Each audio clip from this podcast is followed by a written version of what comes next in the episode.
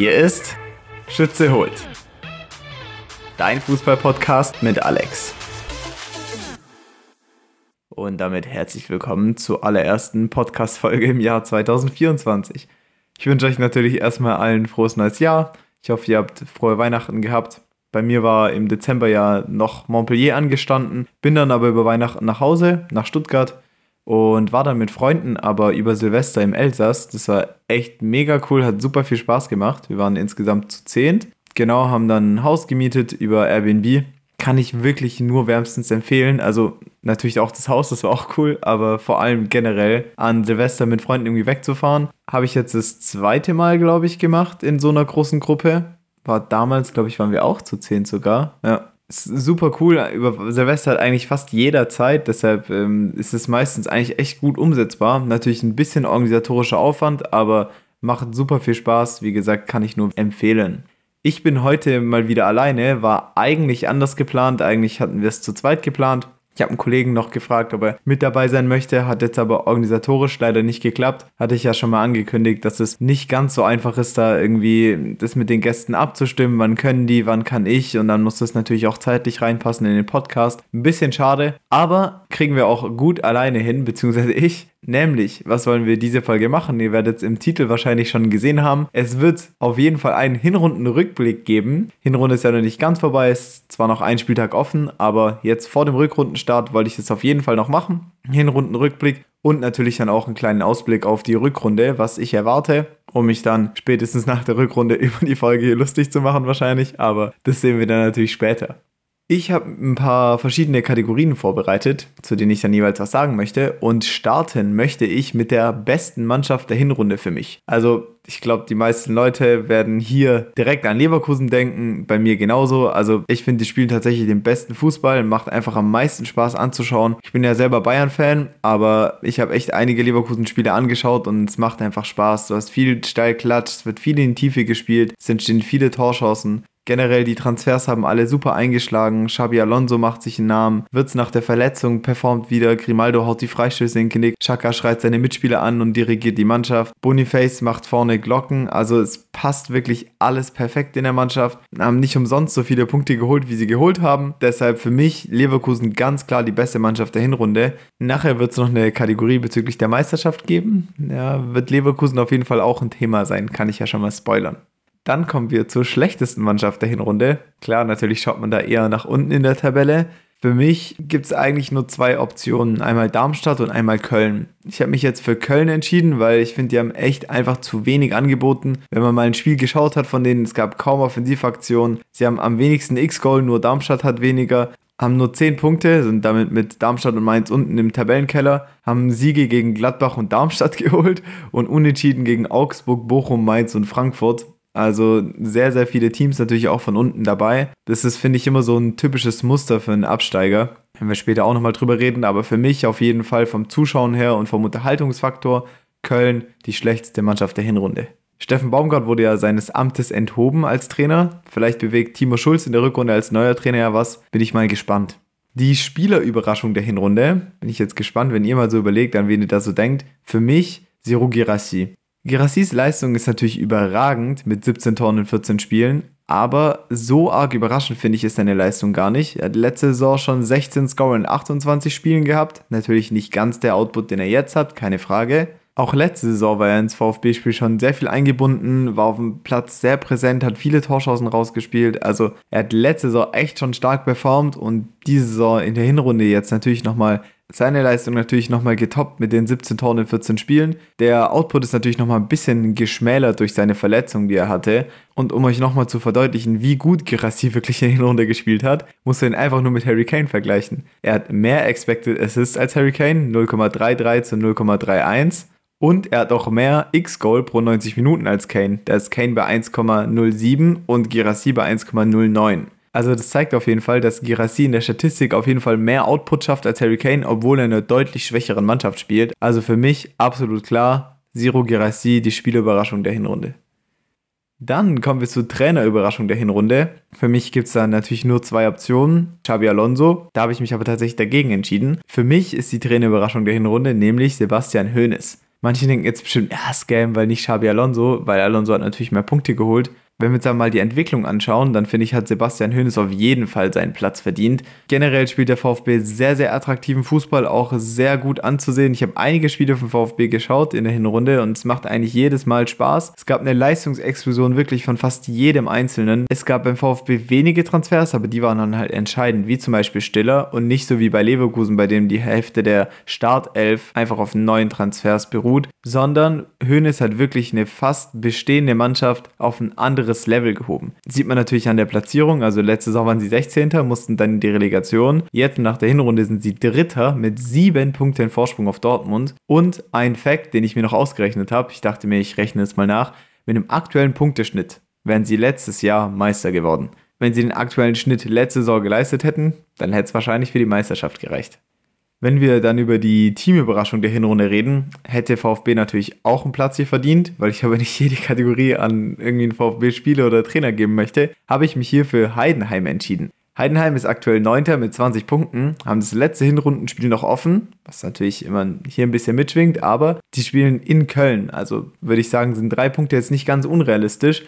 Ich habe ja schon mal über Heidenheim geredet und ich habe euch schon mal gesagt, gerade am Anfang der Hinrunde war in einigen Spielen wirklich mehr drin. Sie haben in Dortmund 2 zu 2 gespielt, aber sie hatten ein aberkanntes Tor und sie haben am Ende echt einige Gleichzahl- oder Überzahlsituationen offensiv schlecht ausgespielt. Also wären auf jeden Fall drei Punkte drin gewesen. Zu Hause gegen Hoffenheim haben sie bis zur 77. Minute 2 zu 0 geführt und haben dann noch drei Tore kassiert. Und gegen Augsburg haben sie auch 2 zu 0 zu Hause geführt und haben dann auch noch fünf Dinger kassiert. Also das zeigt ein bisschen, dass sie in den Spielen dann manchmal das dann doch noch aus der Hand gegeben haben, obwohl mehr drin gewesen wäre. Aber klar, man muss fairerweise auch sagen, sie haben einige Spiele sehr, sehr knapp gewonnen. Vielleicht gerade deshalb haben sie am Ende mit 20 Punkten doch mehr Punkte geholt, als die meisten Leute ihnen zugetraut hätten. Ich glaube, die meisten hätten sie in den Abstiegsbereich getippt. Ich habe vor der Saison gesagt, dass ich ihnen zutraue, auf jeden Fall vor Darmstadt zu landen und auch auf jeden Fall mindestens 30 Punkte zu holen haben natürlich meine Erwartungen auch übertroffen, aber ich hatte sie eigentlich schon so ein bisschen auf dem Schirm. Nichtsdestotrotz auch für mich die Teamüberraschung der Hinrunde Heidenheim. Dann würde ich weitermachen mit der Elf der Hinrunde für mich. Ich möchte ganz kurz zu jedem Spieler was sagen. Ich habe mich im Tor für Oliver Baumann entschieden. Eigentlich vor allem wegen eines Spiels. Das war nämlich Hoffenheim gegen VfB. Da hat Hoffenheim nämlich drei Punkte aus dem Schwabenland, äh, aus Stuttgart mitgenommen. Und die drei Punkte gingen auf jeden Fall auf Baumanns Konto. VfB war klar überlegen, hätte das Spiel eigentlich gewinnen müssen. Und weil er generell in der Saison echt eine solide Leistung in vielen Spielen gezeigt hat und dann ein paar so richtige Ausreißer hatte, wie zum Beispiel gegen VfB, für mich der Keeper der Hinrunde. Ich habe mich für einen 4-4-2 entschieden, klassisches System. Und bei den beiden Außenverteidigern, ja, gibt es, glaube ich, nicht viel dran zu rütteln. Also ich habe mich für Frimpong und Grimaldo entschieden. Gibt, glaube ich, nicht viel dazu zu sagen, außer dass Frimpong 12 Scorer hat und Grimaldo 13 und damit war das Ding für mich gegessen. In der Innenverteidigung habe ich dann einen dritten Leverkusener dazu genommen, nämlich Kosunu. Kosunu kam vor zwei Jahren für 23 Millionen, ist am Ball super wichtig, stabilisiert hinten ebenfalls in der Defensive das Spiel bei Leverkusen und für mich einer der Garanten der aktuellen Leverkusener Leistungen. Daneben habe ich ihn den Kapitän vom VfB Stuttgart gestellt, nämlich Waldemar Anton. Für mich ein extrem sicherer Spieler, für mich eine der Säulen der Stuttgarter Defensive, macht kaum Fehler und hat deshalb auf jeden Fall hier seinen Platz in der 11. Hinrunde verdient. Auf dem rechten Flügel geht für mich der notenbeste Spieler bei Kicker an den Start. Das ist Leroy Sané, der natürlich von der Kane-Verpflichtung sehr profitiert hat. Daneben im Zentrum habe ich mich für Würz als offensiveren Achter entschieden. Der hat in der Hinrunde, finde ich, wieder gezeigt, was eine Qualität der einfach hat. Also in der Spitze, in der Qualität gibt es, glaube ich, echt, echt wenige Spieler. Er hat immer wieder Aktionen drin, die man sich wirklich zehnmal angucken kann, die man, wenn man sie in der Compilation zusammenschneidet, ähnliche Vibes bekommt wie bei Ronaldinho, finde ich. Er ist am Ball super sicher, spielt überragende Pässe in die Tiefe und hat einen Torabschluss. Wow. Und hat dadurch auf jeden Fall für mich den Platz hier verdient in der Elf der Hinrunde. Daneben habe ich mich für Angelo Stiller entschieden. Er gibt dem VfB auf jeden Fall viel Sicherheit und macht Endo quasi vergessen, weil die VfB-Fans vielleicht nicht hören, aber am Anfang der Saison haben einige in meinem Umfeld, ich komme ja aus Stuttgart, einige in meinem Umfeld haben gesagt, ey, Endo ist jetzt weg, jetzt können wir in die zweite Liga gehen. Klar, da kamen natürlich noch Sosa und Avropanos die Abgänge dazu, aber vor allem haben sie es an Endo festgemacht und seitdem Angelo Stiller da, Angelo Stiller da ist, so jetzt, ich sag's manchmal falsch, seitdem der da ist, äh, redet quasi keiner mehr über Endo, also das, das zeigt ja, was eine Leistung Stiller auch gebracht hat. Hier noch kleiner Geheimtipp an alle Kicker-Manager-Spieler, verpflichtet den für die Rückrunde. Dann fehlt im Mittelfeld noch ein Spieler und da habe ich mir ein bisschen schwer getan. Habe mich aber am Ende trotz der nachlassenden Leistungen gegen Ende der Hinrunde für Xavi Simmons entschieden. Er hat natürlich einen krassen Saisonstart hingelegt, hat dann leider ein bisschen nachgelassen, vor allem vom Scoring-Output, hat aber trotzdem jetzt nach der Hinrunde, nach den 16 Spielen, schon 13 Scorer und ist mit 20 Jahren, der Junge ist im Jahr 2003 geboren und knüpft fast nahtlos an seine letztjährigen Leistungen in Eredivisie an. Also Wahnsinn, was der in Leipzig auf den Platz bringt. Natürlich, ich habe es auch schon mal in der einen oder anderen Rückblickfolge erwähnt, er nimmt schon auch viele Schüsse, also oft außerhalb des Strafraums, wenn er eine annähernd freie Schussbahn hat, dann zieht er ab. Auch deshalb hat er natürlich das eine oder andere Banger-Tor erzielt. Ich hatte kurz drüber nachgedacht, ob ich irgendwie Grimaldo oder Frimpong irgendwie vorschieben soll und mich hinten nochmal für jemand anderen entscheiden, aber habe mich jetzt für die Variante entschieden, auch weil ich glaube, dass es vom, von der Zusammenstellung her in der Mannschaft ganz gut klappen könnte. Kann sich, glaube ich, jeder denken, wen ich in die Doppelspitze gepackt habe, nämlich Harry Kane und Zero Girassi, weil sie sind immer gut für Tore, Tore, Tore. Also nochmal kurz zusammengefasst, im Tor Baumann, dann in der Viererkette Frimpong, Kusunu, Anton und Grimaldo. Dann im Mittelfeld haben wir Sané, Wirtz, Stiller und Xavi Simmons und vorne Harry Kane und Zero Girassi. Wer aufgepasst hat, hat gemerkt, dass es gar keinen Dortmund-Spieler gibt. Und damit möchte ich auch schon den Bogen spannen zum Ausblick auf die Rückrunde. Nämlich für mich ist eine absolut überfällige Trainerentlassung die von Edin Terzic. Es gibt für mich keine taktische Philosophie, also ich erkenne zumindest keine. Es gibt eine klare Meinungsverschiedenheit bezüglich der Kaderzusammenstellung, beziehungsweise gab es am Anfang der Saison mit Kehl, vor allem mit, mit dem Alvarez-Transfer und der, ja, äh, wie nennt man das, Beförderung von Emre Can zum Kapitän generell ist der Kader irgendwie jetzt mit der aktuellen Zusammenstellung, finde ich, ein bisschen zu schwach für die Ambitionen, die man eigentlich hat. Aber klar ist natürlich auch, dass man sich als Dortmund nicht damit zufrieden geben kann, dass man auf dem fünften Tabellenplatz in die Winterpause geht und sieben Punkte Rückstand auf einen Verein wie den VfB Stuttgart hat. Jetzt wurde Nuri Schein in seinem Rücken installiert. Ob das jetzt so mit seiner Zustimmung oder über seinen Kopf hinweg entschieden wurde, weiß man natürlich nicht so genau. Aber für mich bleibt immer noch im Kopf, dass es auch aus der Mannschaft Gegenstimmen zu Scheinen gibt, zu geben scheint. So. Vor allem Füllkrug und Reus haben hier das eine oder andere Mal kritische Aussagen getätigt, mussten dann wieder zurückrudern. Ist natürlich auch wieder die Frage, wurde es dann intern besprochen und sie haben öffentlich gesagt, sie rudern zurück. Aber klar erkennbar ist auf jeden Fall, dass nicht alle im Verein bedingungslos hinter Edin Terzic stehen und ich denke auch mal aus Gründen.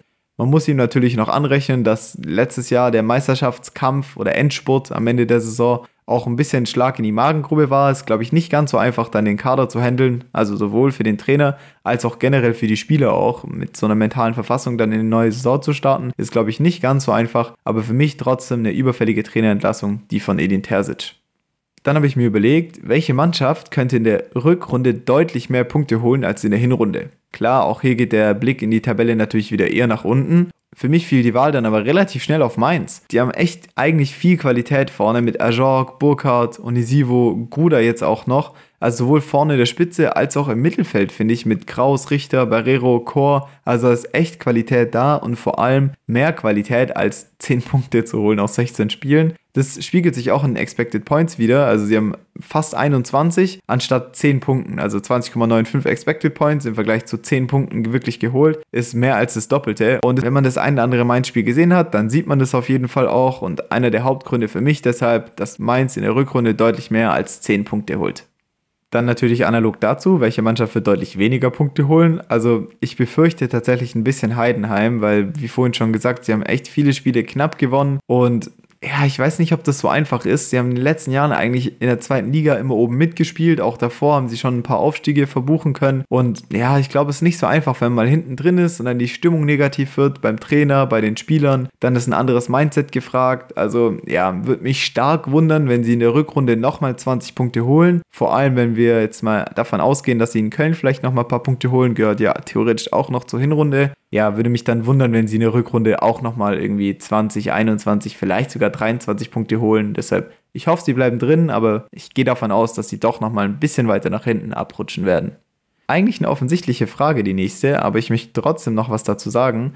Wer wird Torschützenkönig? Also, ich denke, die meisten gehen davon aus, dass Harry Kane das Ding holen wird ich muss schon zugeben, er hat deutlich besser funktioniert, als ich dachte. Also ich war überhaupt kein Fan des Transfers. Ich hätte auf jeden Fall lieber Gerassi oder Füllkrug und mit dem Restgeld dann noch Florian Würz geholt. Die aktuelle Hinrunde würde mir bezüglich Gerassi natürlich ein bisschen recht geben und wegen Würz sowieso. Aber gut, Also Harry Kane ist auf jeden Fall ein Mitgrund für die starke Hinrunde des FC Bayern und auch vor allem in Person von Leroy Sané, weil Leroy Sané vor allem von den Wegen von Harry Kane profitiert hat, um dahinter der Spitze die frei werdenden Räume zu nutzen und da reinzustechen. Harry Kane hat in den ersten 15 Spielen 21 Tore gemacht, was mit 1,4 Toren pro Spiel natürlich eine absolut angsteinflößende Quote ist. Wenn wir das mal weiterspinnen und davon ausgehen, dass er alle 34 Spiele macht, dann würde es bedeuten, dass er 47,6 Tore, also entweder 47 oder 48 Tore am Ende der Saison verbuchen würde. Das wäre absoluter Wahnsinn. Zum Vergleich mit Lewandowski in seiner Rekordsaison, der hat ja 41 Tore gemacht, der war aber nur in 29 Spielen auf dem Platz. Ergo, er hatte trotzdem noch eine leicht bessere Quote als Harry Kane, hatte damals nach 15 Spielen aber ebenfalls 21 Tore. Also bleiben wir mal gespannt. Eher weniger, ob Harry Kanes macht, sondern wahrscheinlich eher, wie viele Tore er am Ende wirklich machen wird. Bezüglich der Meisterschaft habe ich es ja vorhin schon ein bisschen angeteasert, jetzt kann ich auch, glaube ich, damit rausrücken. Nämlich, also ich würde mir für den deutschen Fußball wünschen, dass es Leverkusen macht. Klar, ich bin Bayern-Fan, das heißt, insgeheim hoffe ich trotzdem, dass Bayern Meister wird, aber eigentlich würde ich es Leverkusen gönnen unabhängig natürlich von, der, äh, von dem Narrativ Vizekusen, bin ich einfach der Überzeugung, dass es sowohl der Fußball-Bundesliga in der Außendarstellung gut tun würde, wenn Bayern nicht nochmal Meister wird, aber auch um die Arbeit zu belohnen, die Leverkusen einfach betrieben hat. Also sowohl auf dem Transfermarkt als auch die inhaltliche Arbeit von Xabi Alonso, finde ich, gehört belohnt und natürlich die größte Belohnung, würde ich sagen, im deutschen Fußball ist die Meisterschaft in der Fußball-Bundesliga. Dann gehen wir zu den Absteigern weiter und überlegen mal, wen ich unten sehe, beziehungsweise bei wem ich denke, dass er es nicht schafft, die Klasse zu halten. Also für mich, die beiden direkten Absteiger sind nach aktueller Einschätzung klar. Das ist für mich Darmstadt und Köln. Die haben für mich sehr enttäuscht in der Hinrunde, haben wenig Punkte geholt. Klar, Mainz hat da unten auch noch 10 Punkte drin, aber ich glaube, sowohl Mainz als auch Union werden sich befreien. Die werden in der Rückrunde mehr Punkte holen als in der Hinrunde. Vor allem auch mit den beiden Trainerwechseln glaube ich, dass es echt noch einiges bewirken kann. Da habe ich bei Köln irgendwie ein bisschen weniger Hoffnung. Und ich glaube, den Relegationsplatz wird am Ende Bochum belegen. Ich hoffe, sie bleiben drin. Ich bin eigentlich echt ein Bochum-Fan. Aber ja, ich kann mir vorstellen, dass sie vielleicht doch nochmal unten reinrutschen werden. Und damit sind wir auch schon durch mit dem Bundesliga-Rückblick. Ist wie gesagt jetzt eine kürzere Folge geworden, aufgrund dessen, dass ich eben alleine war, anstatt wie geplant zu zweit. Aber morgen geht es ja zum Glück endlich wieder los. Bundesliga-Auftakt. Ich schaue abends mit einem Kumpel Bayern gegen Hoffenheim bei mir zu Hause. Ich freue mich könnt mir super gerne inhaltlich nochmal Feedback geben, entweder auf Spotify, da werde ich eine Frage für euch einstellen, oder auch auf Instagram in den Kommentaren. Also wie gesagt, gerne natürlich zum Podcast sowieso immer Feedback geben, aber vor allem auch inhaltlich, ob ihr übereinstimmt mit dem, was ich gesagt habe, in den verschiedenen Kategorien, oder ob ihr es vielleicht ganz anders seht. Meldet euch, gebt mir gerne Feedback. Und dann bedanke ich mich vielmals fürs Zuhören. Wirklich, mir bedeutet es sehr viel, wenn ihr mir Feedback gebt. Dürft gerne den Podcast noch bewerten, auf Instagram Like da lassen und dann hören wir uns, gell? Viel Spaß beim Bundesligaspieltag und bis denne.